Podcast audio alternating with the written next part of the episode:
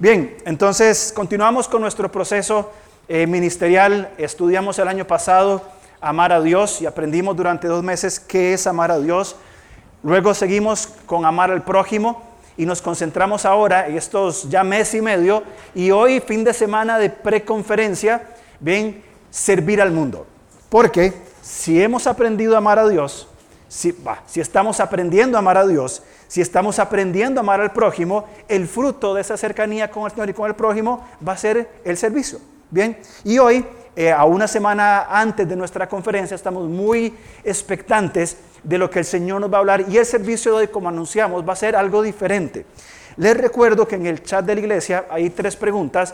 Los últimos 10 minutos de este tiempo van a ser para que ustedes puedan compartir bien qué es lo que el Señor ha ido poniendo en su corazón en este proceso de estos meses, específicamente en función del servicio al Señor.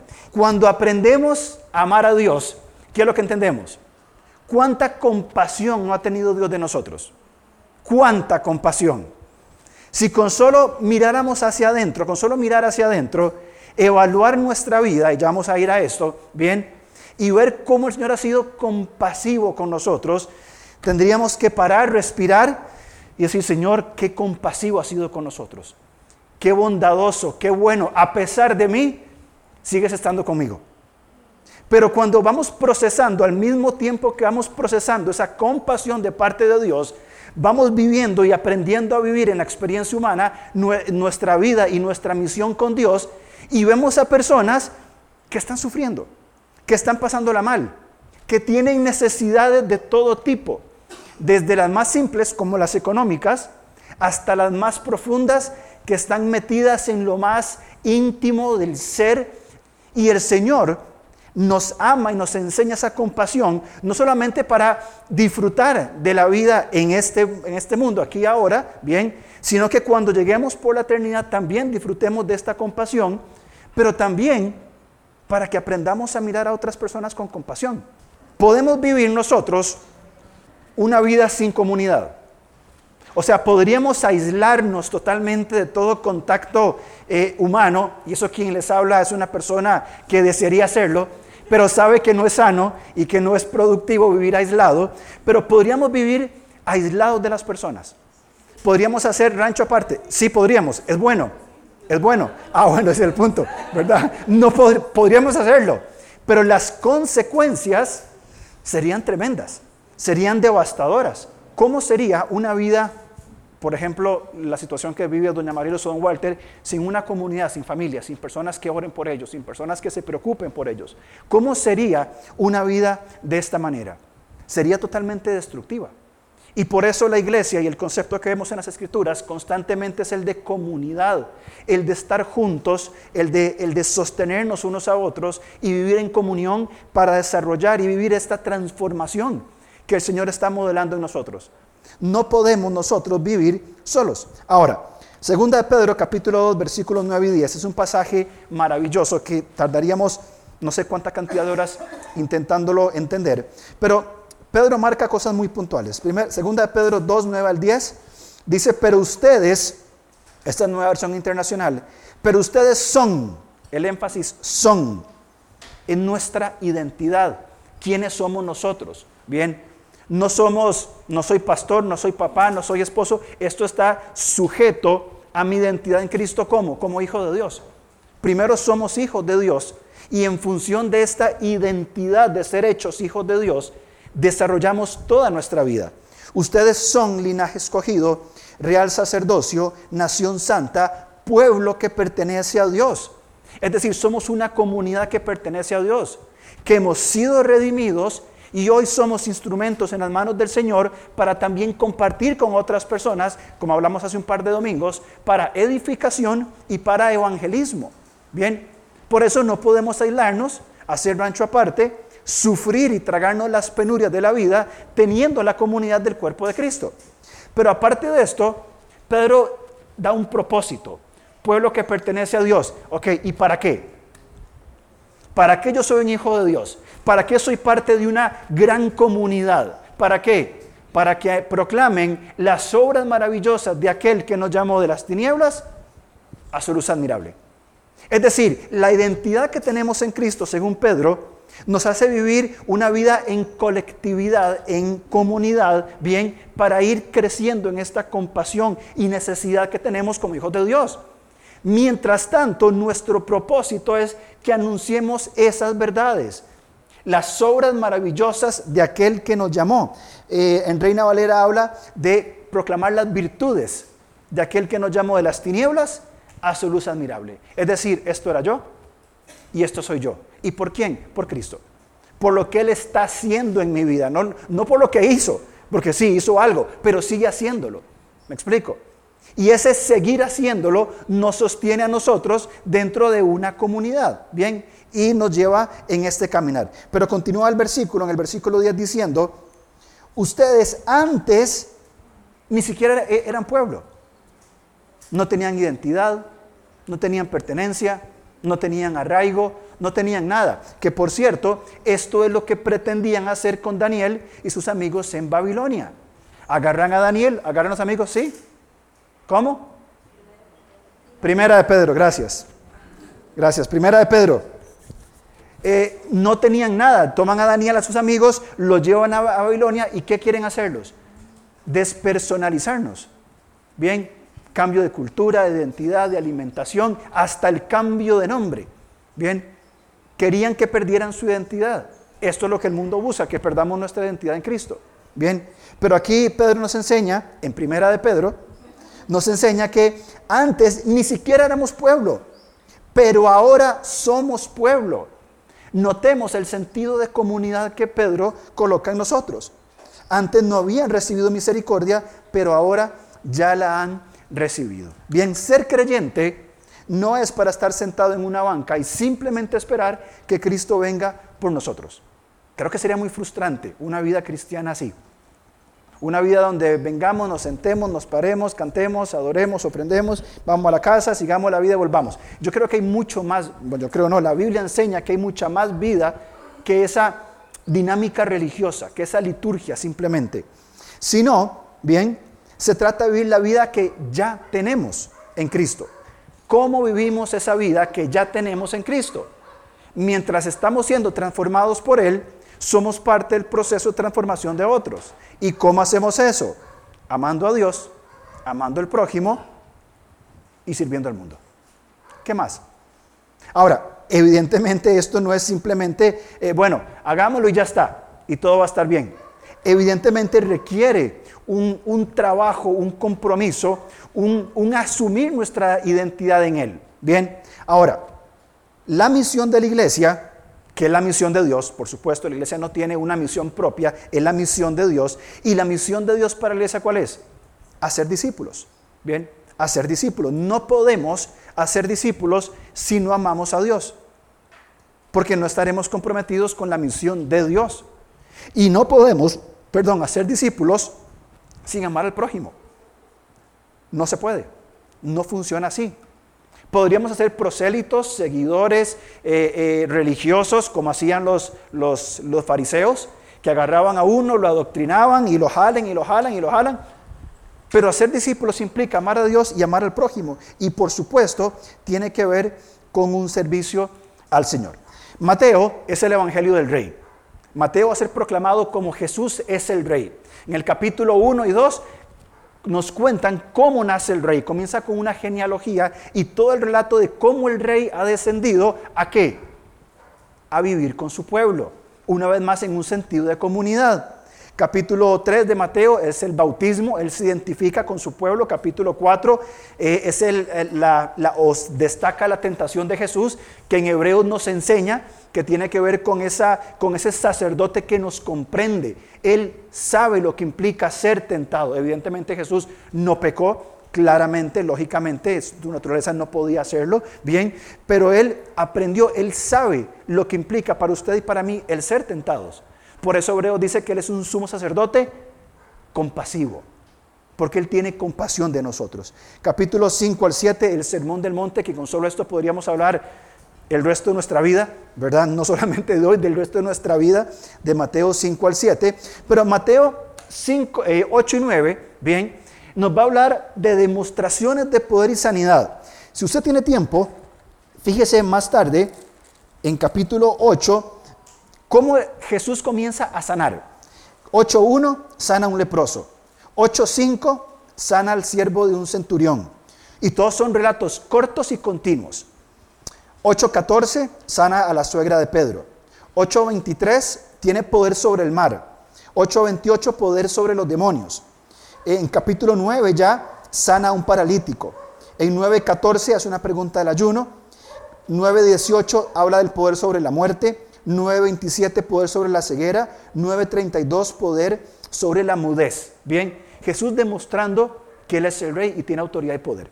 Bien, en medio de este hacer milagros y en medio de sanar, hay dos pasajes muy importantes. Vamos a Mateo capítulo 8, versículo 18. Rápidamente leemos un par de cosas nada más. Dice Mateo 8, 18, viéndose Jesús rodeado de mucha gente, claro, haciendo todo lo que hacía, mandó pasar al otro lado. Y vino un escriba y le dijo, maestro, te seguiré donde quiera que vayas. Jesús le dijo, hay un precio. Las zorras tienen guaridas y las aves del cielo nidos, mas el Hijo del Hombre no tiene dónde recostar su cabeza. 21. Otros discípulos le dijo, Señor, permíteme que vaya primero y entierre a mi padre y, a mi padre. Jesús le dijo, sígueme, deja que los muertos entierren a sus muertos. Hay un precio, hay un compromiso. En medio de, de Jesús demostraba su poder y su autoridad, bien, algunos querían entrar en esta dinámica de vivir para el Señor, pero poniendo sus, sus preferencias, sus énfasis, sus, sus acomodos. Sí, yo, pero espérese, sí, yo, pero espérese. Jesús dijo, no, o vienen o no vienen. En Juan capítulo 6, cuando algunos discípulos se ofenden, Jesús les dijo, váyanse, no hay ningún problema, váyanse, no pasa nada. Porque el compromiso con el Señor de amarle a Él, al prójimo, servir al mundo, es un compromiso que va a implicar toda nuestra vida. Y no estamos hablando de una religiosidad legalista. ¿De qué estamos hablando? De vivir toda nuestra vida donde estemos, como hemos hablado anteriormente, en el trabajo, en la universidad, en la escuela, en la casa, en el deporte, en el entretenimiento. Vivir en Cristo nuestra identidad y vivir nuestra vida en lo que sea que hagamos, en lo que Él nos llame a hacer. Ahora, capítulo 8, perdón, 9. Y ya vamos a pasar el tiempo de las, del compartir en, unos, en un par de minutos nada más. Pasajes muy importantes y lo invito hermano a que esta semana lea una y otra vez Mateo 9 y 10, porque creo que vamos a encontrar cosas muy importantes que podemos aprender acá. Leo Mateo 9, 35 en adelante. Recorría Jesús todas las ciudades de aldea y aldeas, enseñando en las sinagogas de ellos y predicando el evangelio del reino y sanando toda enfermedad y toda dolencia en el pueblo. Y al ver las multitudes, tuvo compasión de ellas. ¿Por qué? Porque estaban desamparadas y dispersas. Déjenme usar una expresión. Eran personas no pastoreadas. Estaban sueltas, estaban dispersas, estaban heridas y solas. Bien, tuvo compasión de ellas porque estaban desamparadas y dispersas como ovejas que no tienen pastor. Entonces dijo a sus discípulos, y hermanos, leamos esto con la comprensión del poder que tiene este, e, este pasaje. Jesús tuvo compasión. Entonces Jesús no dijo, el énfasis que Jesús dijo no fue, hermanos, la verdad, la mies es mucha. ¿Cómo habla una persona que ha sido conmovida? ¿Cómo, ¿Cómo, habla una persona cuando llega a este, a este pasaje? A la verdad, la mies es mucha, con un sentido de urgencia, porque está siendo movido. Hay compasión en su corazón, en su mente y sus palabras lo van a reflejar. A la verdad la mies es mucha y son pocos obreros. Pidámosle al Señor que envíe obreros a, su mies. Esta es la petición que hace Jesús. Y en el mismo momento, cuando Jesús dice esta expresión, nacido, la palabra compasión tiene que ver con las entrañas. O sea, le sale desde dentro y habla con esa presión conmovido. Pídanle al Señor que envíe obreros a su mies. Hay mucho trabajo, pocos obreros. Y se vuelve y ve a 12 incapaces como nosotros o más. Y él les dice, rogad pues al Señor que envíe obreros a su mies. Entonces llamando a sus doce discípulos, les dio autoridad. ¿Saben qué? Vengan. Vengan ustedes, vengan. Vayan. Y este llamado es el mismo que se nos hace hoy. La misma compasión, la mirada compasiva de Jesús, viendo, y, por favor, aprendamos esto, personas, bien, que están heridas y solas. Ese es el sentido de, como dice, em, ah, desamparadas y dispersas. Literalmente es una persona que está herida, que está lastimada de cualquier forma, bien, física, emocional, espiritualmente lastimada y está sola. Está en una esquina, está dolida. No quiere tener contacto con las personas. Bien, por eso Jesús en el versículo 35 está haciendo qué? Enseñando, predicando y sanando a los que están heridos y a los que están solos. Y esa sanidad no tiene que ver con que vayamos y sanemos así, ¿verdad? Extrañamente. Tiene que ver con otro tipo de sanidad que como iglesia somos llamados a hacer. Entonces, pensando en esto, hermanos, hay tres preguntas muy puntuales y quisiera abrir el tiempo, tenemos un micrófono. Algunas dos o tres personas que quisieran compartir estas, eh, lo, lo que hemos aprendido en estas semanas. Bien, primero, ¿Cómo le ha beneficiado aprender del proceso ministerial de la iglesia? Y aunque no es común que hagamos esto, le pido que si quiere compartir eh, sobre esto, tome un minuto para responder a esta pregunta. ¿Alguien quiera compartir sobre esta pregunta? Bien, ¿qué, ¿cómo le ha beneficiado aprender sobre ese proceso ministerial? Ah, en el kiosco todos hablan, ¿verdad? Ahí sí. ¿Quién? Si no, ahí está, Jess, muy bien. Bueno, yo creo que a mí me ha enfocado en, la ruta, ¿verdad? Las, prioridades, porque muchas veces uno se va de una vez a, a, decir, ¿verdad? Que, quiere servir al mundo, que quiere hacer un montón de cosas y tenemos que volver como a la raíz, decir cómo están las bases, ¿verdad? Y ver, ver, el orden de la prioridad para mí ha sido muy importante porque esto lo llama a uno a interiorizar cómo está realmente uno en la relación con Dios. Muy bien, gracias. Orden, eh, guía, vamos juntos en una dirección. ¿Alguien más? Bien, si no, pasamos a la segunda. Bien, ¿qué es lo más, importante que ha aprendido sobre amar a Dios y al prójimo? ¿Qué es lo más importante que ha aprendido? O si tienen algo más para compartir, tenemos un, par de minutos. Bien, ¿alguien? Andrei, muy bien, Andrei. yo pensaría más que todo que es el hecho de que, bueno, desde que empecé a venir como desde el año pasado, es aprender a centrar a Dios en el centro de la vida de uno, o sea, que sea como el pilar base, porque si no nada puede funcionar. Mm. Y a raíz de eso y de aprender a través de él, es de que podemos aprender a amar al prójimo. Obviamente, siempre nos vemos tentados a veces a, directamente, si, si, estamos viendo con una persona difícil, obviamente una vez dice, ay, voy a fusilar, pero dice, sí. pero yo creo que es más que todo de que a través de él podemos ir cambiando poco a poco y a pesar de que necesitamos eso, uno, uno tiene que también, uno, gracias a tener el ejemplo de Jesús, tratar con esta persona, como mm. ser, serle como de guía, digamos. Gracias, André. Y poner a Dios en el centro y a partir de ahí tener las relaciones con las personas. Muy bien. ¿Alguien más? Gaby. Eh, pero yo soy muy en la iglesia, con mi hermano, que tenemos como, no sé, seis meses, uh -huh. no sé. Sí. Eh, hemos pasado por muchas iglesias y lo que más nos llamó la atención fue que aquí tenemos, es una iglesia de proyección social. Digamos, en nuestras iglesias hay muchos ministerios, ministerios de adultos mayores, ministerio de niños, de adolescentes, de matrimonios, pero se quedan ahí. Entonces las personas llegan a, a recibir, no a dar. El hecho de que uno llegue a una iglesia y haya proyección social y que verdaderamente tenga un impacto en la sociedad, en grupos vulnerables, es muy valioso. Mm. Y eso yo lo he visto en muchas iglesias. Por lo general, las iglesias se vuelven eh, consumidoras sociales, ¿verdad? Donde yo voy a compartir con ciertas personas y ya está, y voy para la casa. Entonces, las iglesias son un centro de entretenimiento, nada más. Entonces, eh, pues sí, yo, mi hermano y yo agradecidísimos de estar acá y que la, el, el, un objetivo importante de la iglesia sea servir al resto de las personas. Mm. Gracias, Gaby. Muy bien. Aquí, Erwin, por favor, gracias. La, la otra Gaby. También algo importante que aprendí, y específicamente de la predicación en el grupo de, de mujeres tenemos que separar lo que es el pecado del ser humano. Este tipo no me gusta porque uh otra cosa. Entender que Dios ama a esa persona y como tal yo tengo que amarle separando el pecado. Y eso es muy, muy difícil. Pero cuando llegamos al lugar, yo creo que es donde demostramos que Dios está en nuestra vida. Gracias. Tiene que ver con las personas entonces, los vulnerables, los necesitados y otro tipo, y, no solamente eh, en riesgo social, sino en otro tipo de personas vulnerables también, ¿verdad? Raymond.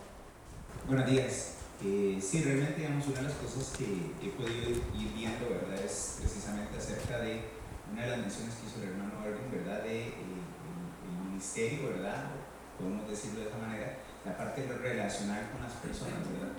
Eh, yo me ponía a pensar mucho acerca precisamente del amor mostrado hacia nosotros de parte de Dios que implicó dar un paso, pero también de parte de nosotros hacia, hacia el prójimo de que requiere también dar pasos sea, no simplemente esperar que sea la otra persona la que ah. busca poder tener una relación con uno, mm. sino ser uno propositivo, diría amigo, y dar ese, ese paso, mm. ¿verdad? De poder postarse, de poder saber, mm. de poder realmente de una manera intencional poder preocuparse por la persona y hacer cosas entendiendo de que va a haber una reacción más allá de lo que tal vez en un inicio uno tuvo como idea de una simple invitación. conocerse y al igual que nosotros tenemos una relación con el Señor, en esa relación vamos creciendo, ¿verdad? Pero es necesario dar esos pasos. Eh, es importante para vincular un poco lo que hablamos, el hecho de, de entrar para ser edificados, crecer y salir a, a, servir a otros, ¿verdad? Eh, el Señor ha abierto puertas con el ministerio con Pablo, por ejemplo, con, los, con las personas que están en condición de calle, en la cárcel, que ya algunos han ido, eh, otras puertas, ministerios con niños, lo que hace, bueno, Raymond, lo que hace Leo. Esto es parte de la comunidad, es decir, venimos, entramos, somos edificados, crecemos, nos desarrollamos. Y ahora hay, una pregunta más, pero vamos a dejarla para, para, la segunda parte, porque ya me sonó, este, tenemos que poner nombre a, hacerlo. Eh, ¿Cómo está siendo desafiado para servir al Señor? Y recordemos, hay necesidades de servicio dentro de la iglesia, sí. Necesitamos personas que sirvan en, la, en, el grupo de bienvenida, en el grupo de seguimiento, en la escuela dominical. Sí, por supuesto que sí. Pero también hay otras áreas y otras formas de servir que también la iglesia necesita. Y es como nosotros nos preguntamos, eh, antes de continuar en la segunda parte, pregúntese esto, ¿cómo está siendo usted desafiado para servir al Señor? ¿Cuáles son los medios, recursos que el Señor está poniendo en sus manos para administrar y entonces servir al Señor? Bien, y continuamos Va a venir también Ervin hoy en estos minutos que tenemos, simplemente para seguir eh, remarcando, trabajando eh, este concepto de Mateo 9 y Mateo 10. Eh, es remarcar el principio que vamos a estudiar la otra semana. Vamos a leer rápidamente Mateo 9, 35 al 38 y empezamos con las cosas que vemos aquí en la pantalla, lo que Jesús hacía, lo que Jesús veía, lo que oró, lo que comisionó y lo que enseñó. Leemos. Recorría Jesús todas las ciudades y aldeas enseñando en las sinagogas de ellos y predicando el Evangelio del reino y sanando toda enfermedad y toda dolencia en el pueblo. Y al ver las multitudes tuvo compasión de ellas, porque estaban desamparadas y dispersas como ovejas que no tienen pastor. Entonces dijo a sus discípulos, a la verdad la mies es mucha, malos obreros pocos. Rogad pues al Señor de la mies que envíe obreros asumies. Bien, Jesús cierra una serie de mensajes, ya había marcado algo así en Mateo 4:23 y la comisión, la comisión comienza a ser delegada. Mi hermano. Sí, bueno, gracias, pastor. Eh, es importante cuando vemos esos textos, que está claramente aquí marcado, hermano.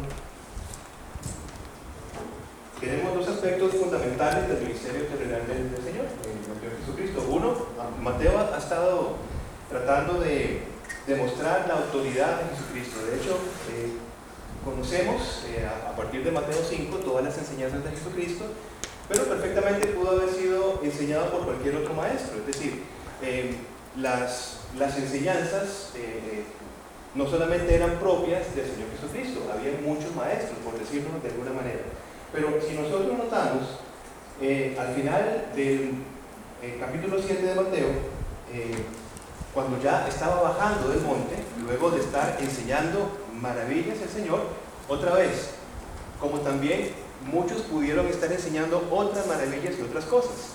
Pero ¿qué pasa? Mateo inmediatamente empieza con el capítulo 8, que es lo que nos, nos explicaba la, la parte primera, pastor. Miren ustedes que empieza Mateo a hablar acerca de quién está hablando. Y empiezan los milagros y las señales de Jesús que validaban el mensaje que se está desarrollando, por lo menos en, versículos 5 eh, y 7. Es decir, aquel que estaba enseñado, que, que estaba enseñando, está validando su palabra, su autoridad, y en todas las sanaciones. Eh, se sobreponía a la muerte, se sobreponía con un paralítico, a la enfermedad, eh, diferentes cosas que recordemos que eso es la, eh, lo que pretenden los milagros, validar, señalar a aquel que está hablando con autoridad. Entonces es, es importante eh, entender el contexto y ya esa autoridad tiene una finalidad. Porque perfectamente cuando Mateo muestra la autoridad de Jesucristo, Jesucristo perfectamente se podría entender, yo he venido, les he demostrado mi autoridad y he venido para que me sirvan, ¿verdad? Pero Jesucristo vino a pesar de su autoridad sobre todas las cosas, naturaleza, enfermedad, la muerte, etc., vino para servir. ¿Y cómo vino para servir? Con compasión. Así que autoridad y compasión son los dos rasgos esenciales que Mateo está señalando en capítulo 9. Autoridad y compasión, eso es muy importante. Si usted lee capítulo, que yo lo dije en el mensaje anterior, capítulos 8 y 9, ¿qué es lo que va a encontrar? Muchos relatos cortos que demuestran esto. Eh, sanó, eh, eh, exorcizó y todo esto, ¿verdad? Baja del monte y Mateo nos, nos guarda en capítulos 8 y 9 vino y sanó a un paralítico, dio vista a un ciego, hizo esto, pero muy corto, como va, va como remachando, pa, pa, pa, pa, y llega al, capítulo 9, versículo 35, que dice, ok, muchachos, vean, ya yo hice esto. Ahora ustedes van a continuar con esto, con autoridad y compasión.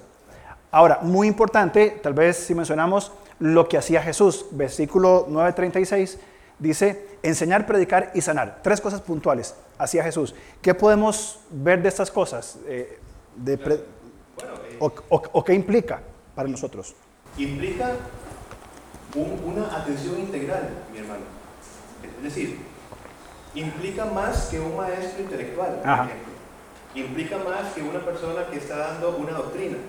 Implica una persona que se está acercando compasivamente a las necesidades completas del ser humano. O sea, esto sobresale a los rabíes de, los, de aquellos tiempos. Por supuesto, claro que sí. Y de hecho, eh, todo esto bajo eh, enseñar, predicar, vemos que el, sanar tiene que ver con la compasión, ¿verdad?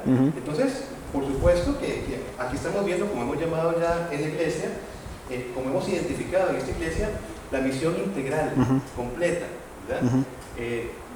Todo este modelo que Jesús nos está presentando. esta, esta palabra enseñar implica impartir instrucción en un entorno formal o informal. Es decir, estando aquí en una comunidad, en una iglesia con una estructura o también de una forma, valga, no sé si redundancia, pero de manera informal, ¿verdad? En la conversación diaria, se quiere decir. Cuando se habla de la predicación es la proclamación y esta proclamación tiene que ver con un, con un heraldo, es una es un anuncio oficial. El rey trae un mensaje y envía un heraldo. Bien, el, heraldo va con un mensaje, bien, autoritativo. Es decir, el rey dice esto. ¿Y qué es lo que él dice? Predicar. Bueno, que Jesús, que el rey vino, vivió entre nosotros, murió, resucitó y da vida eterna a todo aquel que en él cree. Por eso los heraldos anuncian, predican esa verdad, bien, como parte de su comisión.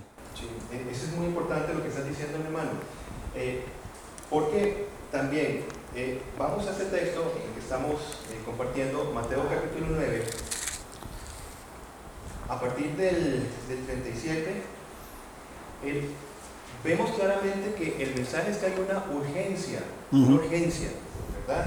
Eh, dice, la mies, la, la, cosecha es mucha, más los obreros pocos. Mis hermanos, miren, evidentemente hay una urgencia por la cantidad pero esencialmente por la calidad de quien es enviado. ¿Por qué?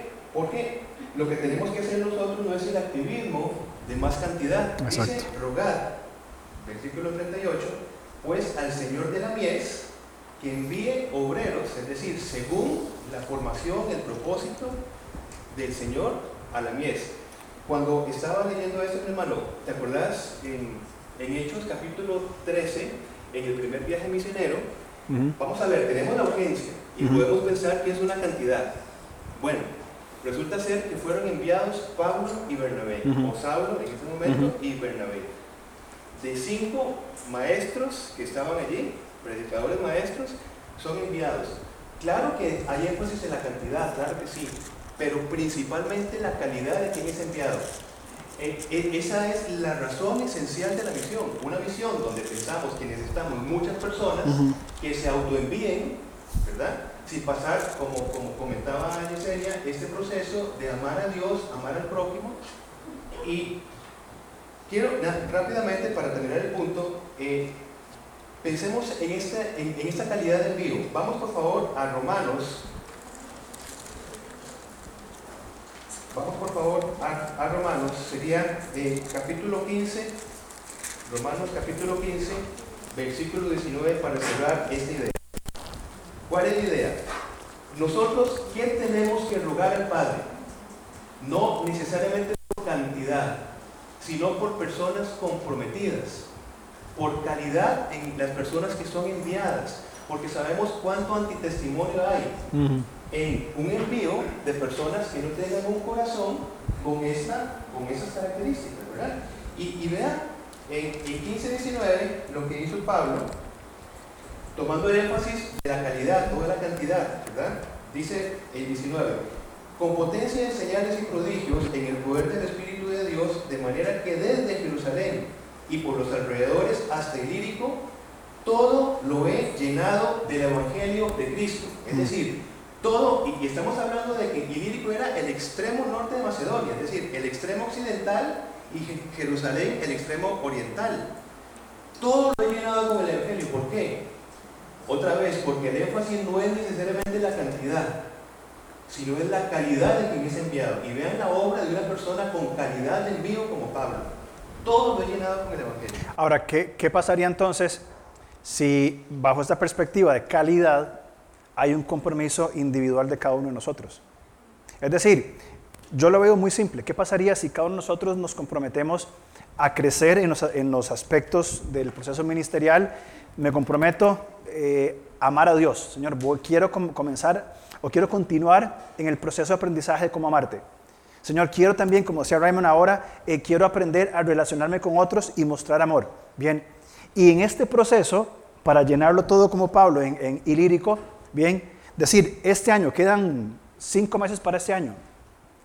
Una persona para Cristo a quien yo pueda alcanzarla y disipularla. Acompañarla en un proceso de aprendizaje de quién es Cristo. Una, una persona, porque no hablamos de cantidad, no hablamos de activismo, no hablamos de traer 200 personas aquí y meterlas y, y después que se vayan. Hablamos de que nosotros, cada uno, invierta en nuestro contexto, en nuestra realidad, en una persona. Si esto fuera así, de aquí a un año tendríamos el serio problema que no estaríamos en este lugar. Y no estamos apuntando a números, estamos apuntando a calidad de personas, en Cristo, por supuesto, bien formadas por Cristo. Que es lo que nos lleva a la segunda parte, lo que veía Jesús. Gente no pastoreada. Bien, eh, dentro de mis muchos conflictos, eh, hay uno que, realmente me, molesta y es cuando, cuando los creyentes eh, se expresan mal de los no creyentes. Es decir, cuando hablan, ah, sí, porque ese ahí es un eh, impío inconverso que el juicio de Dios va a caer sobre él. Realmente a mí me choca mucho eso, me molesta, porque nunca hemos sido puestos para ser jueces, ni para juzgar a nadie. Ah, hay un juez. ¿Se acuerdan de un señor que hoy aquí se llamaba, sentaba aquí un viejito hace muchos años? Bueno, él, decía, él daba clases de, matemáticas aquí en el ILE, no importa él, decía es que contaba una historia, ¿verdad? Y hablaba de algo y él decía, bueno, yo no juzgo a nadie, solo Dios es el juez, decía siempre él, ¿verdad? Este, y justamente es eso, ¿verdad? ¿Cómo vemos nosotros a las personas sin juzgar, decía Gaby ahora, separando el pecado de, de la persona del pecado? ¿Cómo vemos a las personas? Que por más que se nos presenten hoy con sus muchos criterios e ideas, están desamparadas, o sea, están aisladas y heridas. Entonces, ¿cómo, podemos ver a las personas con compasión, que era lo que vos e, enfatizabas ahora? Y, vamos otra vez a, lo que hablamos al principio, mi hermano. El sano balance de lo que es autoridad y compasión. Ese modelo que estás presentando es juzgar con mucha autoridad, pero sin compasión. Eh, eh, está desequilibrado. No así en Jesucristo, otra vez. Mateo se ha encargado por dos capítulos y posteriores y los otros evangelistas a decir quién es este hombre. pero, pero quién es este hombre que, que la, fuerza de, la naturaleza le hacen caso. ¿Quién es este hombre que perdona pecados y solo Dios perdona pecados? Y después de todo esto, llama, invita a otras personas a ver con los ojos que Él ve, con compasión. Creo yo que nosotros, porque el discipulado, de hecho, es una extensión de la compasión de Jesucristo. Nosotros como discípulos somos una extensión de esa compasión, que nosotros continuamos impactando generaciones, pero a la vez y revestidos de, autoridad. Vean ustedes eh, en, en 10.1, luego de hablar de la compasión, habla acerca de que le dio autoridad. Pero vean ustedes qué interesante. A como se está llamando a estas personas, primero en el 10 son discípulos, ¿verdad? A estos discípulos, es decir, aquellos que fueron primeramente formados en las enseñanzas de Jesús. Y cuando se revisten de autoridad, ¿cómo se les llama en el versículo 2? Apóstoles. Apóstoles de Jesucristo. Es decir, estamos viendo la autoridad delegada de Jesucristo. Por eso es que era tan importante también que se balanceara con la compasión. ¿Por qué? Porque en, esa misión que empieza en el versículo 5, ¿qué va a pasar? Van a haber muchas eh, rivalidades, muchas resistencias, mi hermano, y con sola autoridad no se puede. Claro. Y, de hecho, este es un mensaje contrario. Es decir, a ver, es un mensaje, como muchas veces hablamos, contracultural. O sea, ¿qué es lo que esperan las personas no pastoreadas heridas de parte de una iglesia? Juicio. ¿Qué pasa cuando nos acercamos a una persona, y aquí cito lo que dice Samuel Pérez Millos, eran personas en el contexto de Mateo que habían sido explotadas por sus pastores, los fariseos y sus legalismos. Y él dice, eran los no pastoreados, personas que estaban heridas, eh, lastimadas, ¿Cuál es la expectativa de una persona así? ¿Cuál es la expectativa, por ejemplo, de una persona que está lastimada, que lo han maltratado, en una esquina lastimada? ¿Qué es lo que espera? Probablemente más abuso, probablemente más menosprecio. ¿Qué pasa cuando la iglesia viene con compasión? Con la autoridad de la palabra de Dios, pero con la compasión de Jesucristo. Esto es totalmente inesperado. ¿Se acuerdan Juan capítulo 5 con aquel hombre que llevaba 38 años esperando que alguien lo metiera en el pozo? Y Jesús se acerca y él dice, pues, Nadie lo ha hecho por mí. Y él dice, no, no, estamos hablando de ser sano. ¿Quieres ser sano? Sí. ¿Me explico? La compasión extendida a Jesús. ¿Sabes que Ahora que hablas de esto, me pongo a pensar el contexto general de las personas viviendo en, este lugar, eh, otra vez pensando en autoridad, compasión. Eh, personas que eran o estaban dolidas en el sentido de autoridad en la mala aplicación de la justicia de las autoridades, vamos a ver, civiles, gubernamentales. Y por otro lado, heridas por la falta de compasión de pastores. porque tenemos que entender que no es que le faltaban maestros en Jerusalén. No. Es decir, había muchísimas personas que enseñaban, pero muchas en proporción con los habitantes. Pero aún así el Señor dice, rueguen al Señor que envíe obreros a pesar de la cantidad, eran personas que buscaban su propio beneficio, ¿verdad? Y no buscaban, pues, el verdadero sentido de lo que es pastor. Y eso es muy, muy, importante, ahora que haces eso, probablemente más de uno de estos heridos, cuando venía Jesús, y estoy aquí imaginando, seguro dijo, mira, otro rabí más, otro más que viene. Y las personas con las que estamos rodeados nosotros y ven heridas, probablemente sabe qué dicen, otro cristiano más yo creo que esa es la distinción que la compasión está haciendo en el llamado tanto del ministerio de Jesús aplicado a la vida de las personas en su contexto, como también eh, trazando ese propósito hasta hoy, no es, no es un cristiano más, sino una persona que ha comprendido un proceso necesario y que está aplicando de forma eh, eh, intencional, de forma activa, lo que implica la compasión. Creo que fue de, ahora que mencionabas a, a Pérez Millos, recordé una frase que le escribí acá. No sabe, no sabe mucho él de la Biblia. Pero eh, me parece que de, y él, él dijo eh, algo así. Hay de aquel que reclama vivir del Evangelio, está hablando a personas que están comprometidas en la obra, es decir, donde viene ya la figura de una iglesia que sostiene. Muy bien. Hay de aquel que reclama vivir del Evangelio sin al mismo tiempo vivir para el Evangelio. Ujú. Hay de aquel. Por eso es que nuestra oración no es solamente por el mantenimiento de las personas, sino que nuestra oración es por el corazón de esa persona que es enviada, Ujú. por el corazón de ese misionero constantemente. Ujú. Porque llega un momento en que hacer misión se convierte en un trabajo Ajá. y se descuida lo esencial. La esencial es estar rogando al Señor por calidad del corazón Correcto. que es enviado, constantemente, hacer una auditoría, Exacto. por ejemplo, espiritual. Y eso es sano, eso es muy sano. Absoluta. Que no nos engañe la cantidad de la obra. ¿eh? Porque el Señor mira el corazón. Y llegó Samuel y veía estatura, características externas. El Señor mira el corazón. Ujú. Y eso es muy importante en lo que estamos trabajando.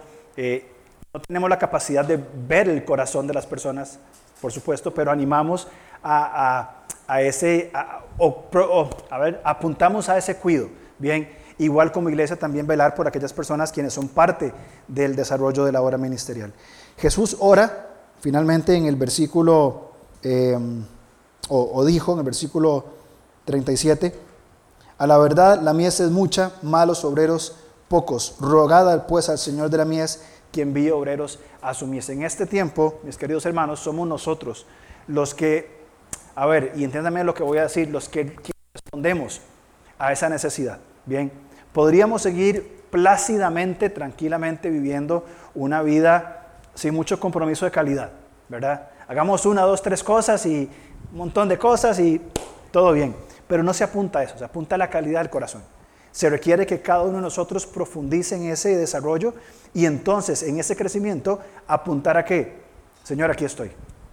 Con lo poco, lo mucho que tengo, mis habilidades, mis, mis debilidades, Señor, aquí estoy para responder a ese llamado y a esa necesidad puntualmente que el Señor está eh, llamándonos hoy a nosotros y puntualmente en nuestra iglesia después de, no sé, un par de años quizá de ir entrando en este proceso, eh, es responder. Bien, yo no sé cuántas conferencias misioneras hemos tenido aquí en la iglesia, de que yo me acuerde, no sé, 20, 25, no sé, bien. Y, y- y yo me declaro culpable de que mm, probablemente en el momento me, me emocioné mucho en alguna o en otra, pero hoy digo, bueno, ¿y, qué pasó? ¿Y después de esto qué? ¿Cuáles fueron las- el, principio que extraje de alguna para aplicarlo? Bien, eh, y, podría ser que a partir de hoy sea diferente. Que a partir de este año, digamos, de la conferencia del 2023, aprendí una cosa. Una cosa fue lo que Dios me dijo y eso lo comencé a poner en práctica de manera sencilla. Bien, e ir construyendo esa fortaleza calidad que vos hablabas, ir construyendo firmemente este, este fundamento para el servicio al Señor. Muy bien. Hermano, y nos habla también, porque hablabas también de que cuando viene la conferencia misionera empezamos a motivarnos, animarnos. Generalmente el énfasis está en el animarnos para el sostenimiento de los misioneros. Que es parte. Por supuesto, claro. Esencial. Eh, pero el punto es, Gracias. Apenas, mi hermano, pero sí, exactamente en el punto. ¿verdad? El punto es, el punto es comprometernos no solamente para levantar ese sostenimiento que es esencial, sino comprometernos todos para estar orando al Señor por el corazón de esas personas. Y es un compromiso constante, de verdad. O sea, eh, significa el aplicar el versículo 38 del capítulo 9. Rogad pues al Señor de la mies que envíe obreros a su mies. Otra vez, entendámoslo así, por calidad. Ujú. Énfasis más que en cantidad. Correcto. Y ese compromiso misionero es sostenimiento y estar orando por el corazón, por las luchas de esas personas, para que siempre sean embajadores de Cristo según el modelo de Cristo, con autoridad y con compasión. Correcto. Hablamos entonces que una forma va a ser ofrendando y vamos a entrar otra vez en un proceso de un año de poder sostener a esos hermanos. Eh, y, creo que está de más decirlo, sabemos que Dios no mira la cantidad, Dios mira el corazón, es la calidad. Tal vez el recurso sea, yo puedo mil colones, bueno, Dios ve el corazón, no ve la cantidad. Y otro puede más, bien. Eh, orando por el corazón de ellos. Vamos a entrar en varias dinámicas de comunicarnos más y mejor con los misioneros. Eh, pero también agrego algo y creo que es importante. ¿Y yo qué? O sea, nosotros también somos misioneros en el lugar donde estamos. Somos llamados a ser sal y luz. Así que mientras puedo ofrendar económicamente para que un misionero esté tiempo completo en la obra, también oro por su corazón, eh, me contacto, le cuido. Es muy alentador recibir un mensaje de alguien, eh, mira, ¿cómo estás? Eh, ¿cómo, ¿Cómo te sentís? Pero también, bueno, Señor, ¿y yo qué? ¿Y cuál es mi rol en todo esto? ¿Solamente ofrendar y mandar un mensaje o orar? ¿O puedo también activamente responder desde mi campo de misión? Bien, ¿cómo voy a responder a lo que el Señor plantea? Mi hermano, tu cierre en 45 segundos. Y luego viene el mío. Bueno, eh, básicamente recordar el modelo del Ministerio Terrenal de Jesucristo. Autoridad, quien habla, quien enseña, se valida por la autoridad de sus milagros. Entendamos así los milagros en ese contexto. El milagro es para validar quien está hablando. De hecho, los apóstoles fueron validados por milagros también. Pedro resucita a Dorcas, Pablo también resucita a otra persona, validan su mensaje por las señales y milagros de apóstol, va a decir Pablo. Pero siempre cargando con la compasión modelada de Jesucristo. Esas son las, dos características del discipulado. Es una contradicción someternos a la compasión de Jesucristo y rechazar la autoridad o señorío de Jesucristo. Es una contradicción, porque las dos cosas no se separan. Autoridad y compasión. Yo termino leyendo versículo 36. Dice, y al ver las multitudes tuvo compasión de ellas, porque estaban desamparadas y dispersas como ovejas que no tienen pastor. Por eso decía al principio del mensaje, eh, ¿cómo veríamos nuestra vida sin una comunidad, sin una iglesia? ¿Qué significa la iglesia para nosotros? Muchos de ustedes durante la semana me han escrito, ¿cómo sigue su papá? ¿Cómo está su papá? Y están, ah, qué rico. O sea, hay, alguien que está llevando la carga, que pregunta, que se interesa, eh, que busca, que nos ayudan, eh, todos de, eh, en, en diferentes maneras. Y es, me siento pastoreado. Me siento pastoreado por la iglesia. Me explico. Aunque yo soy el pastor, me siento pastoreado por ustedes porque hay un interés, un cuidado, una, una intención. Bien, mensajes, llamadas, oraciones que yo no puedo ver, es parte de, esa, de, esa, de ese sentimiento de sentirse pastoreado. Bien, y si bien es cierto, el rol de pastor recae sobre nosotros, junto con José como, como, como ancianos de la, de la iglesia, eh, pero al mismo tiempo la Biblia manda los unos a otros, eh, ser compasivos, misericordiosos, bondadosos, amándonos, saludándonos. Y eso es una forma de pastoreo que nos hace entrar en una comunidad. Bien, hay personas que no tienen el pastoreo que nosotros tenemos. Y aparte no tener el pastoreo que tenemos, no tienen al pastor de los pastores como el Salvador y Señor de su vida, que eso genera desesperanza y frustración. ¿Quiénes son los puestos para traer esa esperanza? ¿Quiénes son los heraldos? Somos nosotros. Ahora el asunto es si cuando Jesús dice, vayan, vamos.